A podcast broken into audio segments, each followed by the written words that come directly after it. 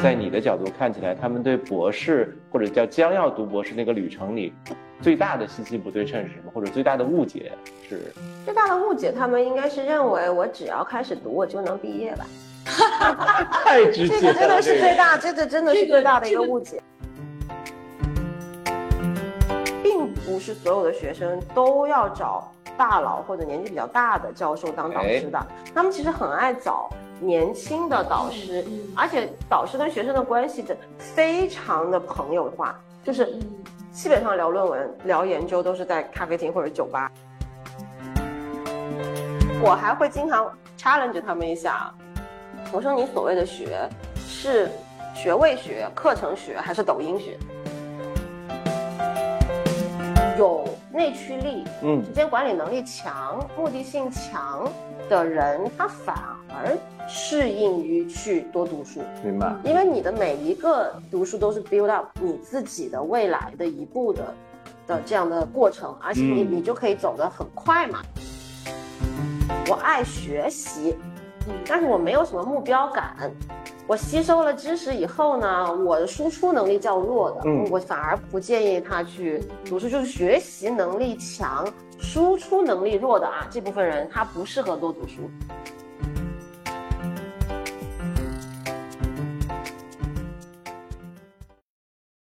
亲爱的听众朋友们，大家好，我是即将发财的郭总。大家好，我是 Amber。最近这两天有很多大新闻啊，就都是跟外交有关系的。一个是啊，你看了吧？一个是马英九去了复旦，然后法国总统马克龙去了中山大学。哎，对，就在昨天我看到了呀。对，总统长得挺帅。对，然后周鸿祎还离婚了。这几个事儿有什么关系？这是外交加社会学，然后加中山大学嘛？哦，是这么串起来的，是吧？对，连最出色的政治家都要回归校园去寻找一定嗯啊特别的东西，所以今天我们就赶紧请来了这一期的嘉宾，来你来介绍一下。本期嘉宾呢是中山大学的社会学教授，呃兼这个博士生导师方香老师，大家欢迎。大家好，大家好，我也是自由泳的听众啊，一共听了四期了，就觉得特别想来跟大家分享一下，这种学术界作为一个职业吧，有没有可能成为年轻人未来的一个选择？今天我们请方老师来，也主要是想跟大家聊，呃，算是两个方向吧。那一个就是基于方老师自身的这个这个这个成长经历，跟我们聊聊如何成为一个专业的学者啊，包括成为专业一个专业的学者之后是一个什么样的生活，跟大家分享一下。然后另外一个主题呢，是想请方老师也帮我们分析一下啊，就是现在很多的年轻人其实是，呃，比如说他呃呃工作了一段时间，会犹豫说要不要呃继续的考考研考博，然后甚至是到海外去留学。那这样的选择在当今这个社会环境下，是不是一个好的选择？或者是什么样的人更适合就是往学术方向发展？嗯，对，或者相关吧，就是说用有点就是进修一下，然后能不能提升自己的。market value 或者这些方面，我们都可以聊一聊。方老师，咱们还先聊你自己吧。我这一见你就发现，就完全跟我想象当中这个博导的样子完全不一样啊。你先聊聊你想象中的博导是什么样？你想象中的博导是？我我是辍学博士啊。我我上学的时候，那个老师，反正我们理工科老师就。相对比较朴素一点啊，然后年纪可能也就稍微大一点啊。感觉博士生导师都得，基本得是老头吧，对吧？就就但但但方老师就感觉比我年轻不少，然后穿的这么漂亮，然后还这么时尚。其实国内的博导年龄会比较大，一般大家印象当中就叫老教授嘛，像老老的博导。但是你像我是因为在英国上的博士，我们英国呃上博士的时候的。发现的这些导师都非常的年轻，因为他是你只要自己成功的拿了博士学位了，然后你作为副导就是二导师一起指导过一个学生毕业了，你就自动成为博导了。是吗？就在英国，他的学制是这样的，所以他并没有说把博导作为一个头衔或者一个还要去就是通过呃证证实自己的学术能力才能拿到的一个职位吧。但是在国内呢，他就是你先得要呃。通过职称晋升，然后你还要通过博导的这个聘任，然后你才能成为博导嘛。所以为啥国内它就年龄相对比较大，跟它的这个过程太长是有关系的。说到这个，我也想。就补充一下，就是，呃，因为我跟方老师是在一一块旅游的时候认识的嘛，所以开始的时候并不知道他的路上捡到，我是您路上捡捡到的。对，然后后来知道他是这个教授的时候，我也很惊讶，就是因为跟我确实是传统里面这教授的印象也不太一样，一副特别就是像像是 特别时尚，对，就年轻时尚的感觉。然后，然后后来就喝酒聊天嘛，然后方老师有一次就非常自豪的跟我说说。哎呀，我走在校园里面，有的时候还经常有男生过来问路，就说同学是不是要来？特别 enjoy 这个，所以就老是在校园里面走，然后只要一被问同学那哪里怎么走，我就心中暗喜，因为我们是一是一档播客节目嘛，就大家看不到脸，但是通过我跟郭总的这个描述，大家应该可以想象出来啊，就是我们这个方老师其实是一个非常不一样的，就是跟不是跟传统印象里面的博导。不太一样的这样的一位教授，对对对，所以因此我大概可以介绍一下，就是为什么会成为专业的学者的最初，就是我最初最初我的初衷啊，可能跟大家想象不太一样。就我那时候在上本科的时候，我就突然间意识到，就是我很难真正去上一个要每天上班下班的这样，就是很难做一个这样的工作。就是第一个，就早上很难起床，然后很难长时间的。从事这个一项工作啊，于于是我就发现说，哎，我们的大学老师是不坐班的。第一，我突然发现这回事了；第二个，发现说这个排课的时间比较自由，那我就不用早起了。就是因此，我就立志，就是一定要到大学来当老师。就这个是我首先的一个立志，就是我的一开始去读这个博士学位，或者是想要。进入所谓的当学者或学术界，我开始并没有对学术界和学者有任何的概念。我当时的想法就是，哎，这是一个自由的工作，然后我可以自由的安排我的时间，因此我的路径就是我要去干这个事情。所以当时我是在中大岭南学院，我本科在中大岭南学院嘛，进进去了以后，因为我就开始谋划这个事情了，我就想，哎，这个工作好。我将来要干这个工作，所以我当时跟我的论文导师，就是当时的副院长吧，我就跟他说，我就说，嗯，我有什么办法可以到？我当时是很想回领院，我说我有什么办法可以回领院来当老师的？他说只有一个办法，就是到海外著名大学去读博士，就只有这只有这一个办法，因为当时就已经中大的政策已经是。本校读博士是不能留校了，所以呢，那我就觉得说啊，那如果只有这一个办法的话，那就奔着这个路径去吧。所以当时也没有想学术界呀，什么做学术，从来没有这种思维，因为还小嘛。然后就第一步就想着去美国，那个时候海外著名高校，感觉可能大家的路径都是去美国。结果二零一一年九月份刚上学就九幺幺了。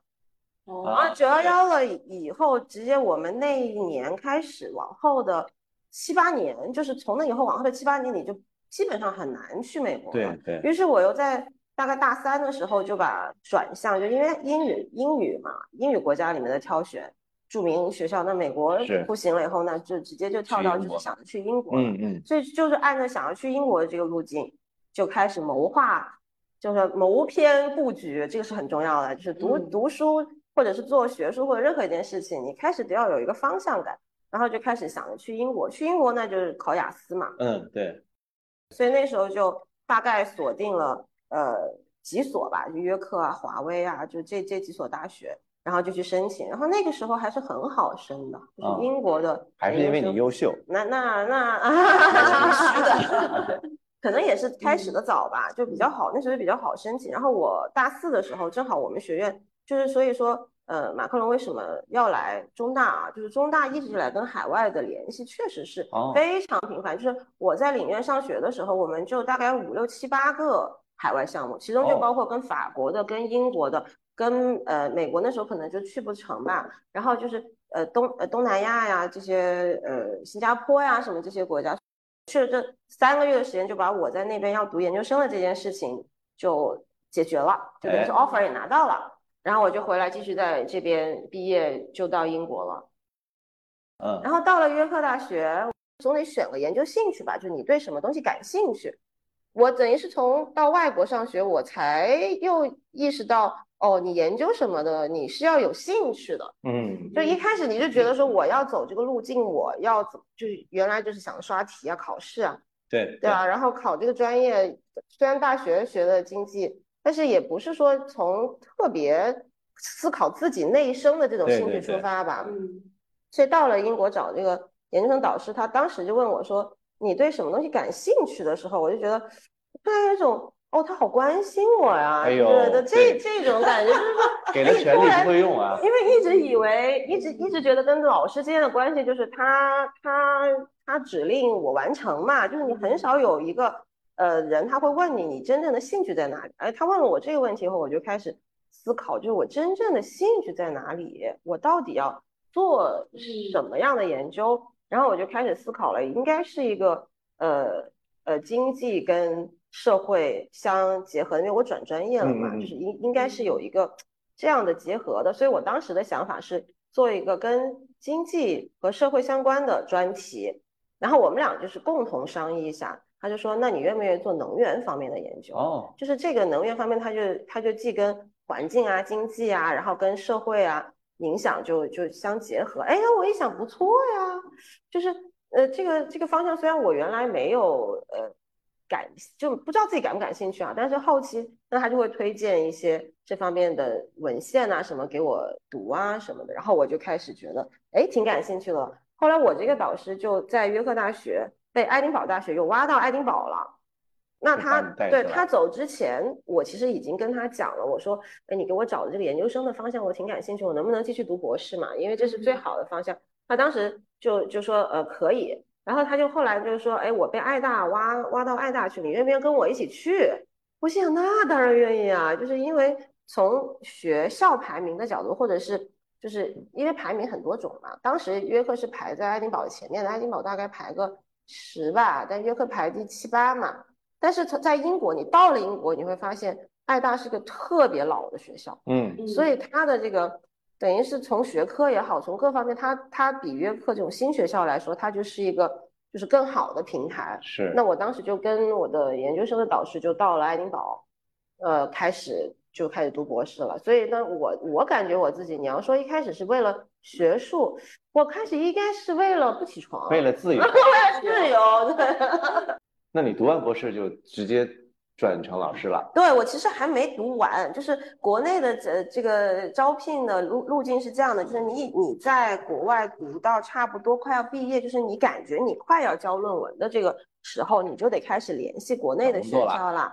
啊，因为英国的流程非常的长，就是你先交了论文以后，大概两三个月以后可以给你答辩，但是答辩了以后，呃，必须要改的，就是没有人的博士论文完了是说你毕业了嗯嗯嗯。就结结束了，而且他改的那个档次有十二档，就是第一档是嗯。pass without revision，就是一个字都不用改了，啊那就凤毛麟角，几乎没有人可以达到。然后第二栏就是小改，那就是一到三个月，然后就到大改，嗯，大改拿博士论文，那就是六个月到半呃呃六个月到一年。这到十二档，对对，然后然后好，这三档先过去了吧？第四档是改完再答辩，哦，第五档是改，就是不用改拿研究生，你懂吗？就是国外的这个博士答辩多可怕，他你可以去参加的是博士答辩，出来你拿的是 MPhil，不是 PhD，它是这么一个情况。所以你想那个时候你你把这东西写完了，你去求职，但是其实离你真正的毕业之路，它还是非常的漫长的。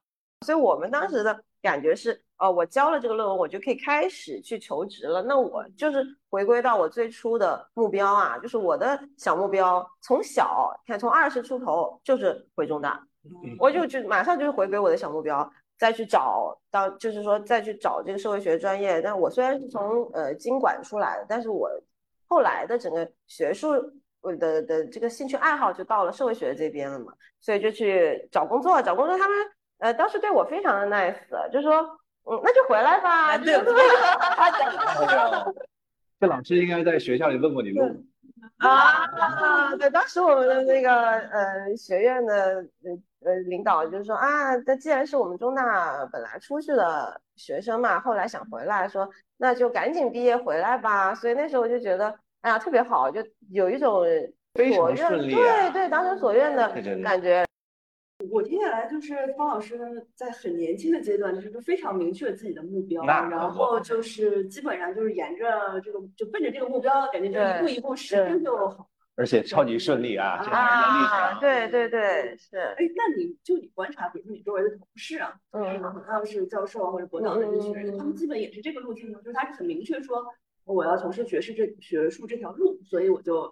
哎，这么一步一步走过来了。对对，基本上吧，就是说我们这个年龄段的啊，就是八零后的，想要走学术这条路的，你基本上得要是无缝了，就是你要是学校接学校接学校，这样你才能建立起你自己的一个定向的研究爱好，受专业的训练，有持续的发表，这样呢，你的 resume 交到学校去，就是入职的时候，你才能呈现出一个。学者的一个一个培养路径吧，就是你这样你才能做。但是比我们年纪要大一些的这一批学比如说七零后、六零后，他们就一般都是曾经工作过，对对，然后他再去走学术的道路也能走得通。嗯，就是甚至我们当时有说，就是我上学的时候听过的一一种说法，就是说。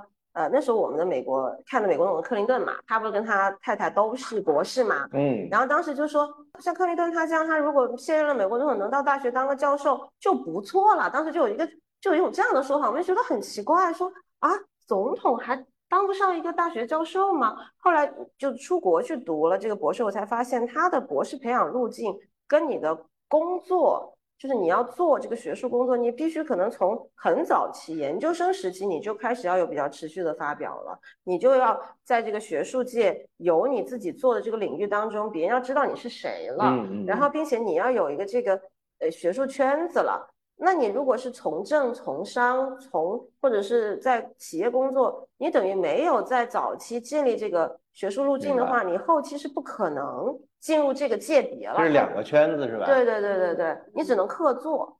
那是不是也是说明随着时间推移，这条路径越来越激烈了？竞争？对，它会变得越来越激烈，以及它要求的人是有一个持之以恒的研究方向了。就是他要在一个研究方向有非常深入的研究了，他不像以往，就是好像你有更多的从业的经历，你可以把它转化为你学术的产出。现在就基本上不可能。那跟咱创业不太一样哈，嗯，啥热点咱们做啥。对，那学术界也是什么？其实也是会会抓热点，但是你必须有这个专业的学术训练，在这个理论框架下和这个方法论底下去抓热点。嗯，是的，是的。有个问题也想问一下，就是，嗯，因为你你说最开始想当大学老师，就是因为向往那个自由的生活嘛。那实际当了大学老师之后，就跟你当初想的有什么一样和不一样的地方吗？但在我的角度上来说，我比较我我比较幸运的就是过上了我喜欢的这种比较自由的生活了。嗯，呃，但是我发现啊，其实它是会有偏差的，就是我当年理解的大学老师的。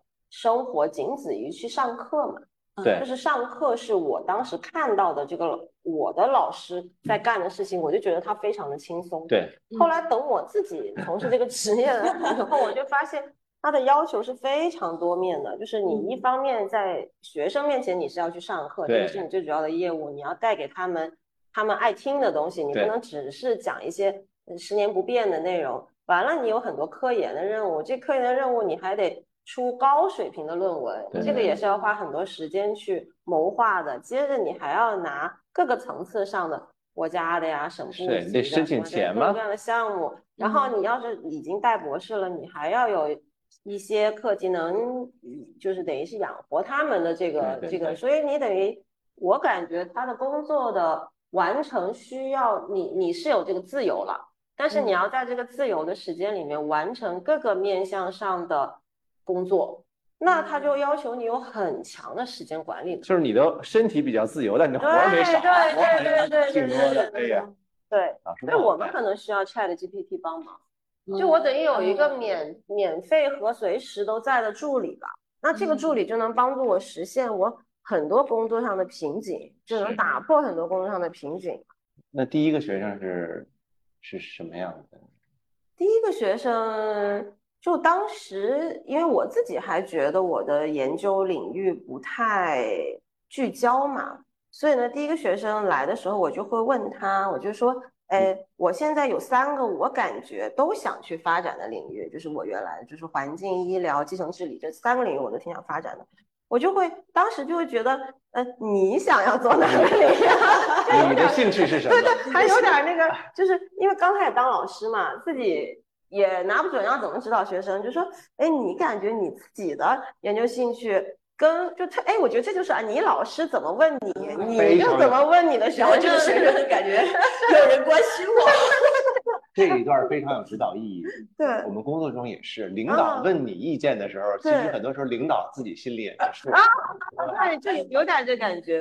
然后我就把我每个领域描述了一下，然后当时这位学生就说，哎，那我对医疗的这个比较感兴趣。我说那行，就那那你就做这个方向，然后。那因为当时就就就就只有这么一个苗子嘛，对吧？所以就是交流的特别多，就是会把我很多的呃研究的想法，就是自己觉得能不能实现的这个交流的特别多。所以我感觉到一个年轻导师啊，就是你比较早期的学生跟这个导师之间的距离是会非常的 close 的。就你说如果学生多了，就要开始开组会了，给每个学生。呃，学生自己可能联系的多了，跟导师之间就觉得说，哦，导师不见得有那么多时间去培养你了。但是比较早期的年轻导师，他跟学生之间的关系就会像亦师亦友这样的关系，因为自己有很多想法，也想跟学生一起讨论和通过学生去实现嘛。我先给方老师补充个论据啊，就是说，我们作为学生视角的时候，原来有这个误解，就是你去挑导师的时候，总喜欢找那个。名气大的，对对对。但是就我上学的时候，我们呃有一个同学也是读读博士嘛，在复旦里，一开始就是找了我们系最牛的一个老师啊。但就像你说，那老师下面的学生很多，对。然后呢，我这同学可能也不太善于处理跟老师的关系，反正就不是特别受老师待见。对对对对对。然后到了大第三年、第四年，他就很愁，他发不了文章，毕不了业。但是跟老师确实就已经关系不太好了，但是很郁闷。对，然后这个时候呢，他也最后没办法下定决心说呢，我只能换个老师。但是呢，只唯一能接纳他的就是一个刚来的老师。对。但当时他也很郁闷，觉得我跟这个老师刚来，这个老师去了，我也不一定什么时候毕业了。结果那个刚来的老师，就像您说的，他自己刚来，他有很强的动力要升基金。哦，对对。把他带上，啥都把他带上。老师包括我自己写了好几篇。对对对对。就一年，我同学就够了，呃，三篇文章就够了。对对对对对对对对。那你回过头来看，就是反而是像您说的，不一定要选那个。是的，是的，是的，对对。就我这些年的学生，我就发现了，他们已经不爱选年纪大的啊，呃，或者是呃特别大佬的老师了。他们的兴趣点会非常分散，他也会按照老师的研究议题和他自己的研究兴趣来匹配了。然后也喜欢找年轻的老师，是可以跟年轻老师交上朋友啊。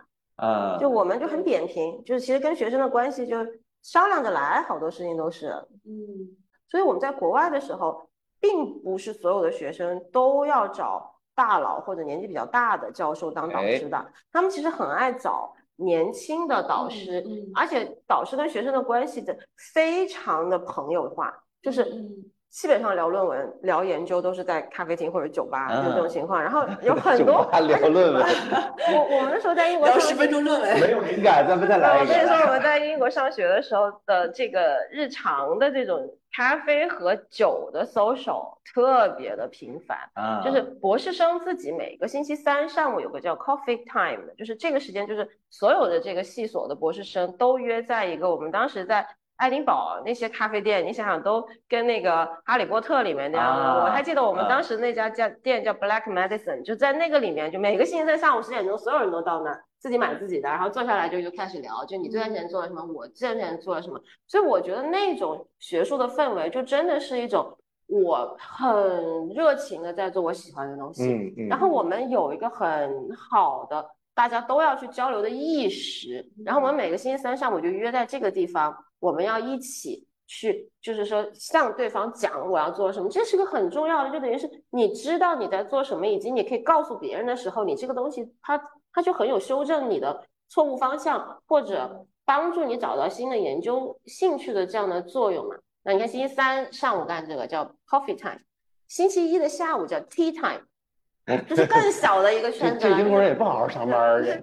我都在这一个办公室里面的人自己又有一个 tea time，这个 tea time 也是干一个这样的事情。好了，然后每个星期五的晚上。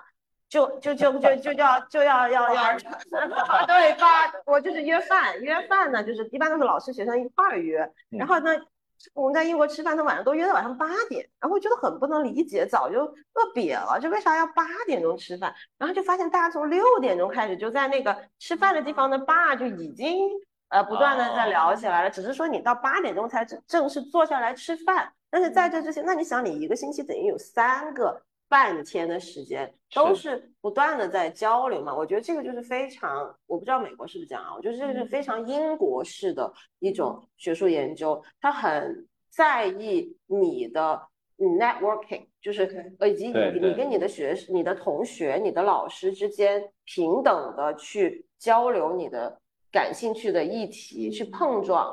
嗯，所以呢，这种研究的氛围才导致。你真正能有新的东西拿出来，对吧？你不是说我我我就是说我知道要怎么毕业，我写一个可以毕业的论文，这种就是只是求毕业嘛。但是我们那时候就真的，你看到你的同学，全世界各地来的，可能英语也大家也就那样吧，谁也不比谁好多少。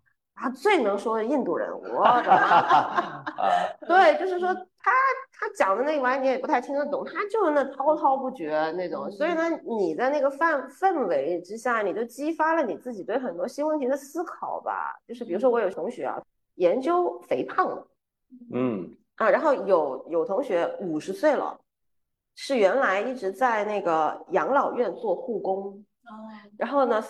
就读了本科，一直做到五十岁，然后他干了这这么多年的时间，他就说他特别关注老年人的这个性问题，就是他这个老年人，他这这个其实有这个需求，他怎么解决这个问题？呃，他就后来五十岁了申请 funding 拿到的全奖进爱大读这个专业，你想他已经五十了，他他这个他有什么学术上的呃生涯了，可能都没有了，但是他有那么长的这个。从业的这个呃经验吧，也真的很关心的这个议题。然后那你说他们跟你在一起的时候，他就会不断的讲他的困惑，就是哎，我有这个兴趣方向，呃，我我我我到底要怎么做？嗯，然后大家就会给他想办法，说，哎，你看看这个人写的这个东西啊，你看看那个老师写的那个东西。那你想，你去喝这一趟咖啡，这两个小时的时间，其实他的信息量非常的大，你的研究。就被在这样的过程当中激发出来了，然后同时你又锻炼了一种抢着说话的能力。虽然方老师是因为这个生活方式或者说对自由的热爱选的这个行业，但其实刚刚在聊到。呃，英主的那一段的时候，我能感受到，就是你对这个这个这个行业吧，或者说对社会学这个东西，还是有热爱在里面，充满了热爱。对，所以我的问题是说，那假如说一个一个一个年轻人吧，或者一个学生，他想走学界这条路，嗯，但他其实更多的是偏功利化的选择，比如说我就是为了，哎，我就是觉得，哎，感觉老师挺好的呀，或者是可能不想去社会上工作啊，我想留在学院。那这种假设啊，他没有对这个学术本身的热爱的话，他这条路能走得下来吗？比较难。如果他只是读研究生的这个了，那我不需要判断了，因为他就是两三年的时间，他完了去找个工作，这个他热不热爱没有关系，因为时间短，投入少。但是如果他要做博士，那他入学的时候已经二十四五岁了，那我必须要判断他有没有可能。做学术，这个是第一点。对，第二点是他的心理上能不能承受他去走这个路径，因为压力会非常大。在这个过程当中啊，你你一直是成就感会较低。你跟你去做工作不一样，我做了一个项目啊，我得到了一个什么重用啊，或者怎么样？你这个学术你就相当于就溺水了一个，你能不能溺四年的水再浮起来？所以他心理抗打击能力是不是特别强？我们比较会考虑这个，所以。所以是的，就是会判断，而且会非常仔细、认真的判断。所以因此，年轻人就是这样。如果你想要走这条路，你去找你的导师问，他告诉你说你不行，你不要怀疑他的判断，你大概率是不行的。就等于是还是这个数量嘛，就是比如说我一年见十个，我总知道，那十年我见了一百个，我总知道行的人长什么样。那行的人最共通的品质是什么？行的人呢，他一般会有非常能解释的清楚的自己的一套逻辑。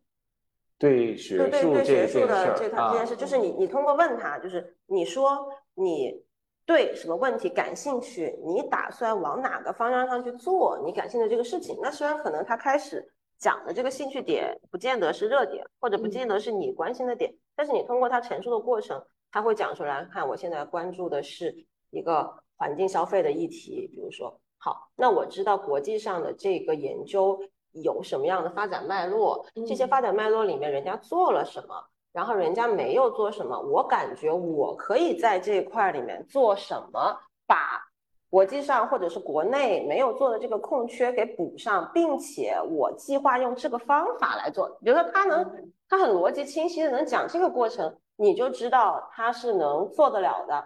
然后有一些同学他说，呃，比如说我我同样举这个环境消费例子，我想做环境消费，好，那你打算怎么做？我可以学方法，我觉得大数据挺好，我可以学。嗯，就是博士它其实是一个工作，我博士应该不要把它当成是一个学习，你要把博士当成是一个工作，就是你进这个组或者你找这个导师，你其实是领工资的嘛。那你就要把它当成问我能做什么，我能怎么实现我原来的这个设想、这个计划？我自己有一个什么技术路线，我有一个什么想法？那导师就是判断你这个想法什么地方要改。但是你说我没什么想法，我都都能学，那你就大概率可能不行。我学习能力强是吧？对，然后然后我还会经常 challenge 他们一下，我说你所谓的学是学位学、课程学还是抖音学？他们就会觉得很。惊讶说：“你怎么能知道我是在抖音学？”他回答我说：“我哔哩哔哩学的。”那这种能力是一种天赋呢，还是可以后天经过你的训练，他们能增长出来？不是天赋，不是，就是没有人能靠天赋拿学位。方老师给我们演示一下，当你要劝退一个学生的时候，你是会很正式的跟他坐下来说：“咱们俩聊聊”，还是平时潜移默化的？就你发现这人不行，我你们一般怎么劝退啊？呃，一般都会说没有必要花这么长的时间读一个博士。就是你说说你未来的职业规划嘛，就是你会问他，因为你要是感觉到他不是那种强烈的学术热情的时候，那你就知道他读这个学位是为了去谋生的嘛。对，那你就要问一下你将来想要做的职业规划的路径是什么样的。比如说他会告诉你，哦，我其实想去。干一个什么样的工作，那你就告诉他，读博士跟你干的这个工作连接不上，你没有必要花这个时间，非要读一个博士再去干这个工作，你应该现在就去干这个工作。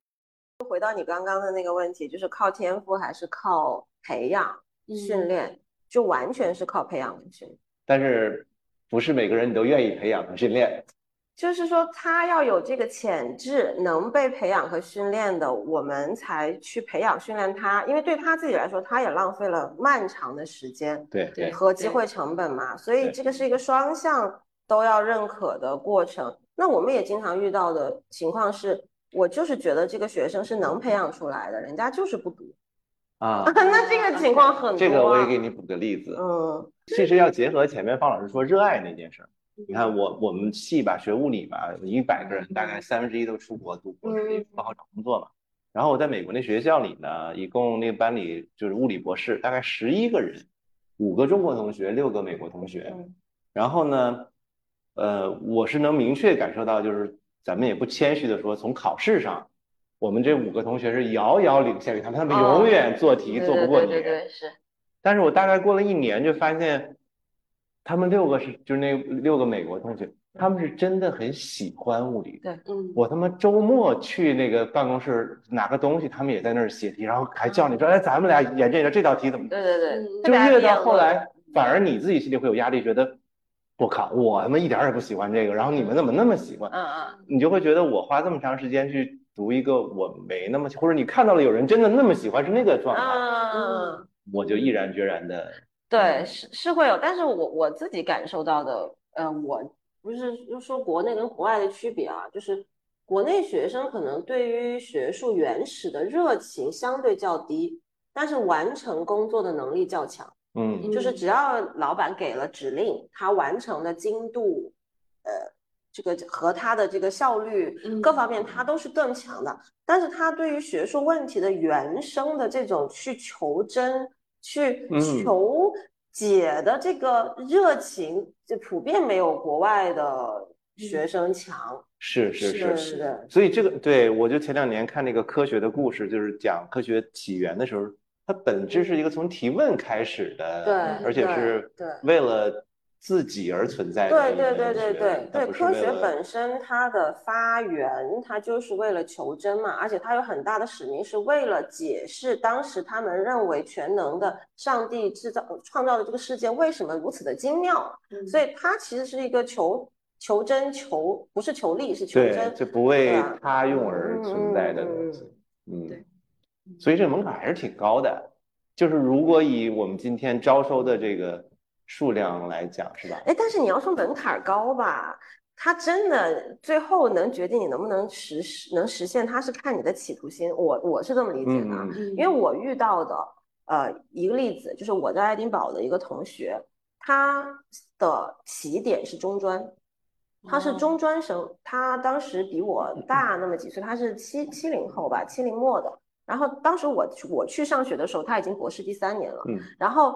他是我们那个专业里面唯一的一个，不管是中国人还是外国人，他第四年就交了他的博士论文，等于是他四年内搞定了这件事情，是非常非常快的。然后他每天都在办公室里面，他无时不刻的都在做他的研究，嗯，他跟我背对背的做嘛，办公室里面。然后我经常也要想找他闲聊一下，他根本从来都不搭理我。他不是 不想跟你说话，是他根本就没听见你跟他说话。嗯。然后他的起点就是中专生，他是从中专后来工作了两年以后，他觉得他必须要提升他的学历了，然后他就读了一个自考的本科，然后再到国外读呃研究生，再到博士的。所以他他的这个经历，你要说他门槛高，我觉得对于。就是他的例子来说，他就是一个推推动力，就是他有很强烈的推动力，我一定要完成这件事情，并且我必须在哪个时间段里完成这件事情。后来他毕业了以后，他也没有进学术界，他去呃去了当时爱丁堡特别好的一个咨询公司嘛，就是嗯，然后他就说很多人可以在本科毕业就进这个公司，然后略差一点的要研究生才能进。他说我就算是我为了进他，我可以读完博士才进。嗯，就是我要到博士的程度，我才能进去。我可能拿的薪资跟本科生毕业的拿的是一样，但是我就是我的目标就是干这个事情，所以我就认为从他身上我看到了那种企图心，嗯，导致的目标导向的这样的作用力发挥的强大的那个力量。他的毕业论文的改的很少呀，你并不是说他中专起点的他就写不好，所以他可能不是那种纯的那种，比如说学习能力的门槛，是对整个人这个心智整体。如果说你的起点非常好，你根正苗红的九八五高校毕业的去走这条路，你有时候不见得比人家就是很强大驱动力要去做，你要做的快或者好。是的，是的。嗯。那说到工作那个事儿啊，就前两天正好一个算我们家亲戚的小妹妹问我说，她也想，她工作了一段时间读书，然后当时我就跟她说的比较功利吧，我说从比如说我们叫企业角度，我说我要招一个人。我说同样一个位置来了一个硕士，来了一个本科，我大概率我们会选那个本科，因为其实没有那么多的工作需要你更高一点，更更别说博士的那，而且你相对你的期望一定会，你是硕士是博士，你的期望肯定会更，嗯嗯嗯嗯嗯，所以反过来说呢，如果从找工作的这个目标为导向，对我我同意你的看法，就是真正从找工作，就是说我到一个企业去工作的角度。最好找工作的就是本科生，并且本科已经足够了。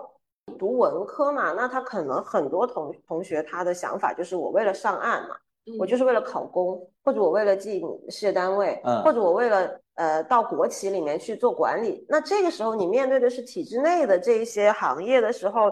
研究生就大大的优于本科了哦，因为他可能本身设的门槛儿就是要研究生。很多人他读研，你问他说，哎，其实你没有必要读研呐，浪费这两三年的时间。他说我想要做的工作，他的最低要求就是研究生。那那你就可以理解他为什么要做这个事。那博士呢？博士的就是嗯嗯，除了走学术的路径，他没有什么很好的性价比。所以我一般劝退的就是说，你有没有很原生的一个。动力，你要解决这个问题，你不去做这个事情，你会死。我现在就是问我，就是你要来读这个博士，你说你为了要一个学位，我告诉你，拿到它，你的性价比不高。嗯，然后但是你说你今天告诉我老师这个问题，我不把它研究出来。嗯，我是难受的，难受的要难受的要死。那你就干吧，那这个我大大支持你，可能去做这个。我觉得这个是不是跟那个理科跟文科也有一定的关系？嗯，好像因为我本科是在也是在国外读的嘛，在日本嘛。然后当时的那个感觉就是文科生，就因为我学经济嘛，就文科生就是本科毕业。是最好的时候，如果你想走向社会的话，就是你就本科毕业就去找工作，哎。但是理科生呢，可能大家的，因为国外就感觉好像本科的时候呢，都是学一个皮毛，就感觉本科没有学到什么东西。那你一定基本上要到硕士，你可能出来才是能从事相对专业一点的理科的工作。我我的同事他是做软件方面的研究的。呃，就是应用吧，数字技术应用的这个方向，我就问他，你们的学生是哪个层次最好就业？他是博士，博士啊，因为你到了博士这个层次，你才在这一个组里面学了最先进的技术，嗯，然后你出去到企业就业的时候，你才有最强的竞争力。就是你本科期间就是学学基础的东西嘛，然后你到研究生，可能你也没办法说你这个事情只有你能做，它你就不存在这个嘛，你就是说你帮。这个团队去验证一些呃算法呀，验证一些你就是操作型的这个人吧，或者在实验室里面做，没有到达你能掌握这项技术的逻辑的时候，所以呢，特别是工科吧，我觉得工科，理工科的博士很多出来创业的，对吧？对对，那哪有文科的博士出来创业，基本就是为零。特别是工科，特别是像现在你们最关心的这种像数字技术啊，对，软件开发呀，就这一类的，他越是创新的工科的，呃的这个学生，他越是应该，包括他应该去最好的海外的高校里的最先进的技术的这个组里面去做过的，他回来不管是创业还是拿人才帽子进高校，他的就是他这个人的整体的。嗯，是非常有竞争力的，可以这么说，并且它的这个竞争力可持续的时间会很长。嗯，它就不不存在像文科，你只把年纪熬老了，但是你没啥核心，你没啥核心科技在你身上了，对吧？那你就 站在您那个视角上，这几年因为疫情啊，各种不确定，呃，年轻人有什么新的选择吗？是读书也好，或者其他也好？年轻人最爱的就是考公。考公、考公、考研叫上岸嘛？现在就这个还是最大头的。你包括就是问很多年轻人以及他们的家长，他都是希望孩子走这条路，进一个稳定的。对。然后我还就这件事情很深入的问过我的学生，我说你们去考公到底是一种什么样的出发点？嗯，他们就是说我我我没我不想在这个时间段里判断。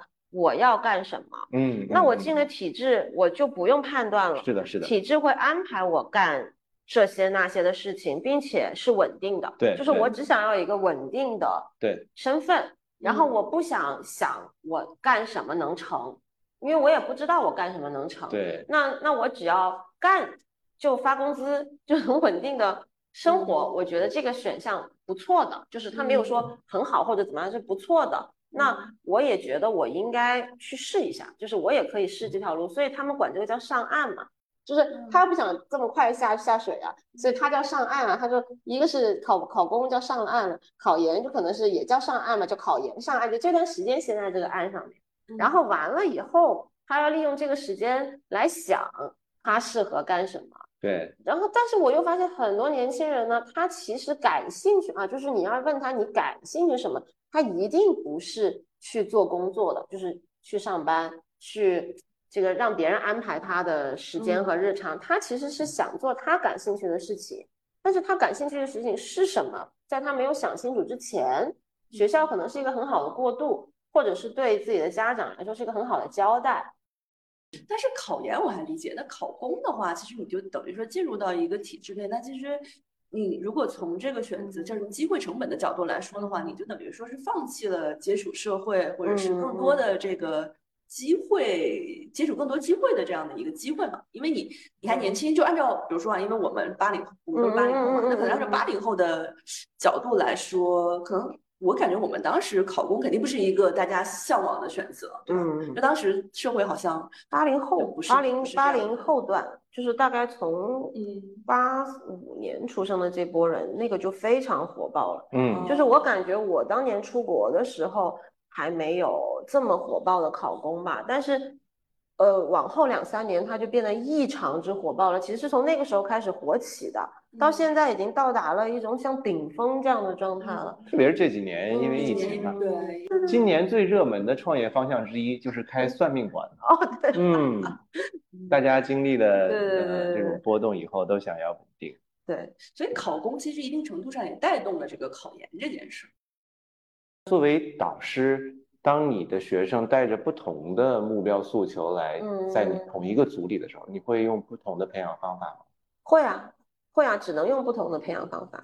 就是你有呃研究上想要实现的兴趣，你一定是要从研究生期间就开始培养这个学生持续的做嘛，所以就会把我自己的研究兴趣给跟就是给能跟我的研究兴趣相匹配的学生，让他们不断的去。试炼哈，然后试炼的这个学生，你觉得比较好了以后，你就很想把他留下来啊。但是会不会很多就是本科阶段的学生其实是不太有这个概念的？就是本科可能更多的是在有点类似于，哎呀，我就是完完成就为了一个学位。其实他们都有哎，我跟你说，现在的年轻人，我跟我当年年轻的时候比对起来啊，我我就觉得他们开始谋划的特别早。但是你看我那时候的谋划，我只是谋划一个自由，对，所以我对于这个学科的理解就很肤浅。我都转专业，就是为了怎么样，呃，尽量容易的达到我的目标。我的我是做这样的一件事情。然后你发现现在的学生，他能持续的往下读，他其实不应该转专业的。读书嘛，他知识是一部分，另一部分你还是要去服务社会的嘛。那你在这个读书的过程当中，怎么样心态好？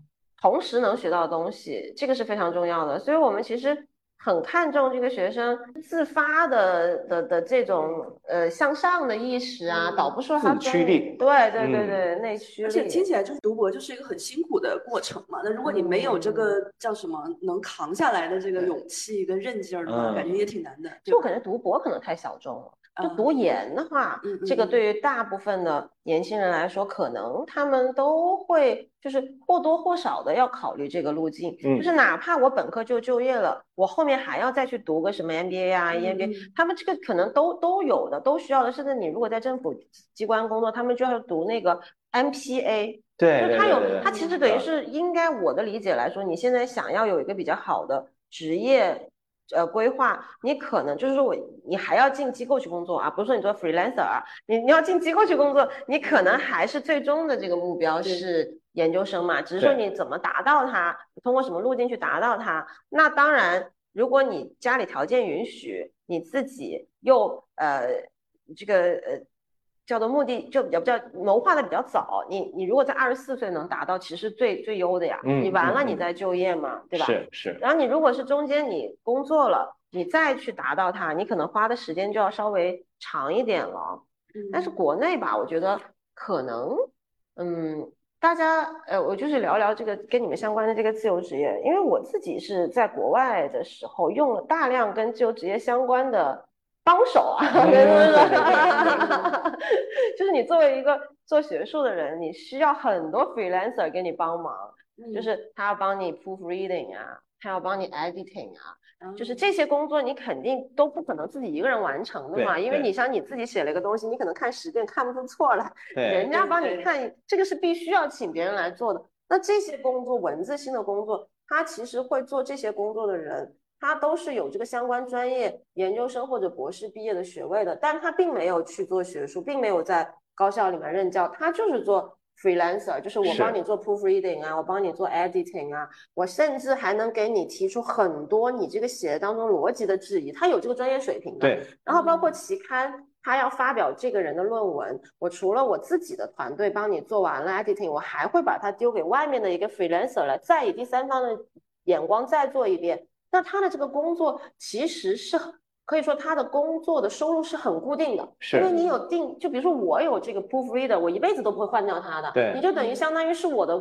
很好的合作伙伴了。对对对我但凡还在学术界要往前走，我就需要你的帮助，并且你跟我做久了，你了解我讲讲嗯英语的嗯这个写法呀，或者你了解我的逻辑，你做的更好，那就变成我可能，呃，我也拿一个博士的学位或者研究生学位，但是我是做很多人的这个学术嗯。过程当中的帮手，OK，我不用自己真的大学去做老师，然后我的收入其实蛮好的，因为当时嗯。我们是每一千字是十磅吧，嗯嗯嗯，那不少的了，等于是你帮我看完一篇一万字的论文，你的收入就在一百多英镑嘛，就相当于你一千多块钱完成一个工作嘛。那你其实面对的是可能十几嗯二十个你长期的有这样需要的学者呢，或者还有期刊在找你呢，那你的工作收入各方面，然后这些人，我跟你说特别有趣。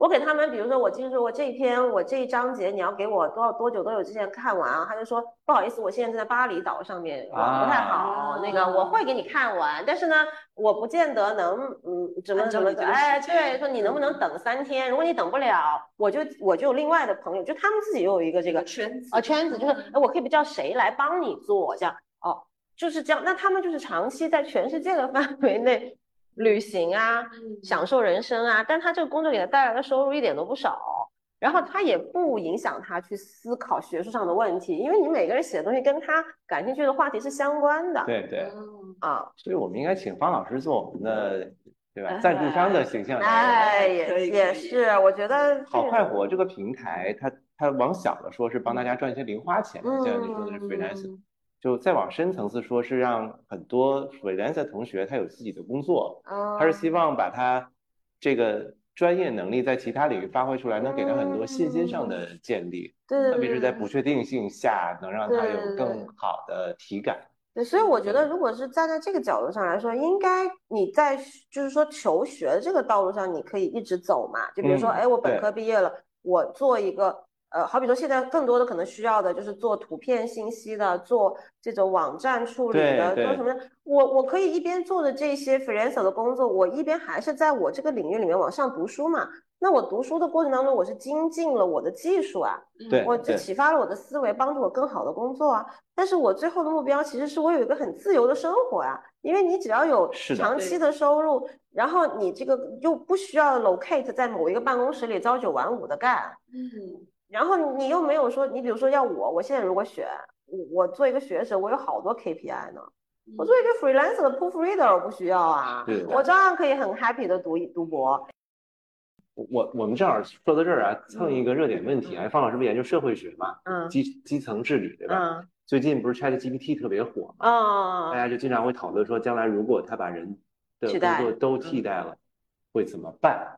就从比如说社会学的角度怎么看这个？哎，其实这个话题我们也会私底下讨论的，因为它的出现有一种感觉是一种新的这个模式的出现，就是科学是分好几种的嘛，它相当于一种革命性的了，对就是你你出现了这个新东西，它就出现这种革命性的感觉，大家都会有一种惊慌，就是不确定性，觉得我会不会被它所取代。嗯，但是实际上，在在用它的过程当中，是发现它要输出好的东西是很靠给他 briefing 的这个人对做的这个 briefing 的动作好不好，就是一个好的导老师决定了这个 Chat GPT 产生什么样的成果。所以你不担心啊？啊，对，但是你从这个角度上来说，其实还是需要有很高的业界从业经验的人去做 briefing 的工作的嘛，对吧？因为你这个软件的出来了，它面向的受众那么广泛，那在你的这个专业的领域里，它是不是能产出好的产品？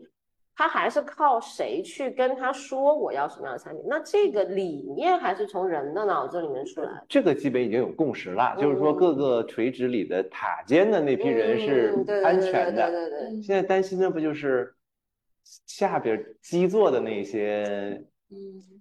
比如说年轻人对对怎么办？之前我们也也讨论过，就我们公司内部也有讨论这个话题，然后呃，就有说到说，其实 ChatGPT 是能够做阅读理解的。嗯，那打个比方，就比如您刚刚提到那个 proofreading，嗯，当然，如果是一个博士的论文，然后让他 proofreading，可能告帮你总结一下，这个可能未必还是有困难的。但比如说，就是如果你不要它出现精准度那么高的东西，你就是说我生成一些图片，我生成个 P PPT 啊，我生成这个，它确实大量的替代了这些工作人的人啊。而且我觉得会不会这个会另辟一个就社会学的研究的新方向，去研究这个，比如说这个新科技带来的对社会的冲击。你要需要这个，我们公司就是专业的。对，我们可以合作一下。那我跟你说，本来我的研究方向里面就包含这一块儿的。其实我们很看这个科技的发展，它到底怎么影响人类社会嘛？这个是一个很大的议题。那那其实人类社会出现的科学革命。很多啦，你每一个革命的时候，你都觉得，哎，那生产线出来的时候，当时觉得是不是要把所有的工人都替代掉啊？不会的，这些工人不干这个流水线而已，他要干别的 项目的，对吧？所以就是 ChatGPT 代取代了的这一个层次上的人，他很快可以在别的领域上面就业。在大时间轴上，我也认同的，但是就对于那些人来讲，他一定要经历一个动荡的阶段，对他个人的那个体来说，其实是一个比较大变化。会是的，对某一个群体，或者是甚至是某一个群体嘛，他本来已经学了这个专业的，可能他出来就是要就业的，现在他被取代掉了。但这个现在没有在国内被大规模的马上马上，这是确定。是。对，而且一定不仅限在什么画图写字儿，那个通用人工智能出来以后。那个体力活都能干，你不机器人装个那个不就干了吗？体力活，嗯，会有一大波人会。对啊，所以他们说后面服务业就更缺人。是的，第三产业。但是你没发现这几年也大量的人都流入到什么送快递、送外卖、对啊，开滴滴什么？那其实它已经发生了呀，这个是没有办法逆转的，有很多大的趋势是没有办法逆转的。你说，呃，呃，让他们去焦虑这个事情，还是说？呃，不焦虑这个事情没有办法改变事情的走向，这个是事实。对，就是我们社会学也也研究这样的议题，说为什么现在这个社会这么多人变得更焦虑了？嗯，但是其实你的焦虑没有办法改变这个，没没啥意义是吧？对，嗯嗯，哎，对，就着这个前面说到今天的年轻人，他们拥有的信息已经非常充足了，甚至他可以有攻略什么的。对，那站在一个节点说他们来申请，比如说。呃，博士，嗯，那他还没有读呢嘛，嗯，那在那个时间点的所有年轻人，在你的角度看起来，他们对博士或者叫将要读博士那个旅程里，最大的信息不对称是什么？或者最大的误解是什么？最大的误解，他们应该是认为我只要开始读，我就能毕业吧？太直接了，这个真的是最大，这个真的是最大的一个误解。这个比率大概是个什么？呃。呃，如果按国际的来讲吧，我们在国外是进十留二吧，就是就是你在国外大概率是这个情况，因为它会不断的筛掉嘛，就是你有五六年的求学时间，那还包括你答辩的时候还有那么多档次呢，所以就比如说你可能今年十个同学跟你一起进研究生的，到最后拿到博士学位的你这一批人里面就是。百分之二三十了，因为有些人他第一年就放弃了，有些人第二年放弃，有些人第三年会放弃，有些人答辩的时候没过，有些人他就不不交论文，呃，anything 都有可能导致最终的结果是这个。所以呢，在国外呢，你自己能接受这个结果的，因为你知道概率上就是这样。但是国内呢，原来一直认为我只要进就能。出，嗯，所以它就产生了一个我只要开始我就能结束的误解吧。那国内这个比例是有的吗？还是基本有的？现在我们呃应该呃十十个八个能毕业吧，十个里面八还是比较。但是平均时长呢？年限呢？时长大大加长，原来是三年的博士，现在已经学制上已经延到四年了。四年。然后四年的博士。呃，能在四年内完成的是非常少的，非常少的，就是因为你交了论文很有可能过不了，所以大家都会晚一点交。那你就在四到五年的时候交嘛。那加上研究生两年啊，对，那就得七年，七年往上吧。所以这个就是一个还有硕博连读这条路嘛，就是你先本来应该是三年研究生，四年博士的，你硕博连读就给你节省了一年，节省了一年。但是实际上很少有人能在七年内完成了，已经就是按我的。那那当他们发现了这个真相的时候，会很沮丧吗？在那个过程中？当然啊，当然啊，而且你这种投入是一个人到，你突然间会，他们会觉得我突然人到中年哦，三十岁那个，然后我一就是突然间一片。渺茫就会会有会有很强烈，你不过不是说他们了，你谁都会有啊，因为你从二十出头就开始，到三十岁是你人生变化最大的一个阶段，你你有比较的呀，对，这个时候你会看你身边的人啊，就是哎我这个同学他已经怎么样了怎么样了，然后我还在怎么你你你不不不其然的你就会出现这样的声音啊，所以这个要非常非常的慎重，因为它的结果就是。嗯嗯，不见得是那么。所以作为老师，你还得做很多心理疏导的工作。要啊，也时时时常，我觉得我的学生约我，很多时候都是他觉得继续不了了。嗯嗯。他需要就是你告诉他，呃，你行，就他需要的是这个。所以每次我学生约我，他就说我我就是我每次见完你，我就觉得我行了。这也是我当年见我导师，就是我觉得我实在不行了。的时候我就发邮件说，我必须要见你，见完就觉得哎又行了。今天讲了这么多，听起来呃其实这条路是一个很漫长，然后中间有很多困难的。嗯，那比如说对所有这些想要去这条路或者怀着想再读书想法的年轻人们，嗯，你会给他们什么样的建议？或者说在他们做这个决定前应该考虑哪几个重要的问题，然后再去做这个决定？我觉得，如果已有比较清晰的职业规划在前去做这个选择是更好的。嗯，就是我不建议这种我不知道我想干啥，我要不读个书看看，就是这种我我反而是最不建议的。我觉得这这样的一批年轻人，他应该尽早的进入职场。因为你接触了工作以后，你就更容易清晰自己的人生方向了嘛，对吧？所以呢，读书是给对自己的职业生涯有非常清晰的人的一个捷径。就是比如说，你像我，我就知道我要过一个自由的生活，我就会去分析哪一个职业能干这个。哦，只有读到博士能干，那我就二话不说，所以就以最迅速的路，比如说英国的研究生时间最短，博士时间最短，那好，我就去英国。然后我学什么专业最容易毕业？对吧？你得你得这样走，然后呢，另这个这个是一个方向上的。那所以这么说来，就是有内驱力，嗯，时间管理能力强、目的性强的人，他反而适应于去多读书。明白？因为你的每一个读书都是 build up 你自己的未来的一步的的这样的过程，而且你你就可以走得很快嘛。嗯嗯。好，那你要说我这个人的性格特征，我总体上来说是。我爱学习，嗯，但是我没有什么目标感。我吸收了知识以后呢，我的输出能力较弱的，嗯，我反而不不不建议他去读书。就是学习能力强、输出能力弱的啊，这部分人他不适合多读书，他应该早早的有有企业或者有有机构去诱发他的输出，因为你始终读书是为了输出的，读书不是为了往里面猛吸入的。对吧？你多，你吸入的更多，你不输出，你就是白吸入嘛。你其实浪费了教育资源啊。对对对，所以所以读书是一条你需要前进的路，不是一个路旁边的驿站让你不是，绝对不是。你要把它当驿站的话，你就会非常的迷失。嗯，因为因为他的这个，你哪怕一个导师对一个学生，他都不像一个老板对一个员工一样，他都没可能呃时时刻刻的去。提取你能被他这个提取的东西嘛，对吧？所以他给你太多的自由了，你这个自由如果放在他手上，他不会利用，他就是自由泛滥啊，没有用啊。是的，是的，是的。嗯，反正今天请来方老师，然后跟我们分享了这么多，其实有很多也是原来我们的误解，对学术这条路或者读书这条路。然后我最大的感受就是说，作为年轻人，当你去想要选择这条路的时候。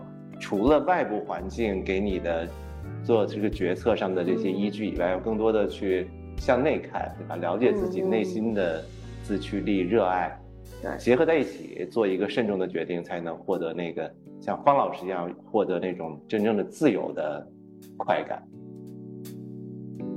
太好了，那我们就谢谢方老师，谢谢两位，然后期待能下一次再邀请你。期待期待下一次聊天。好嘞，好的，拜拜，拜拜。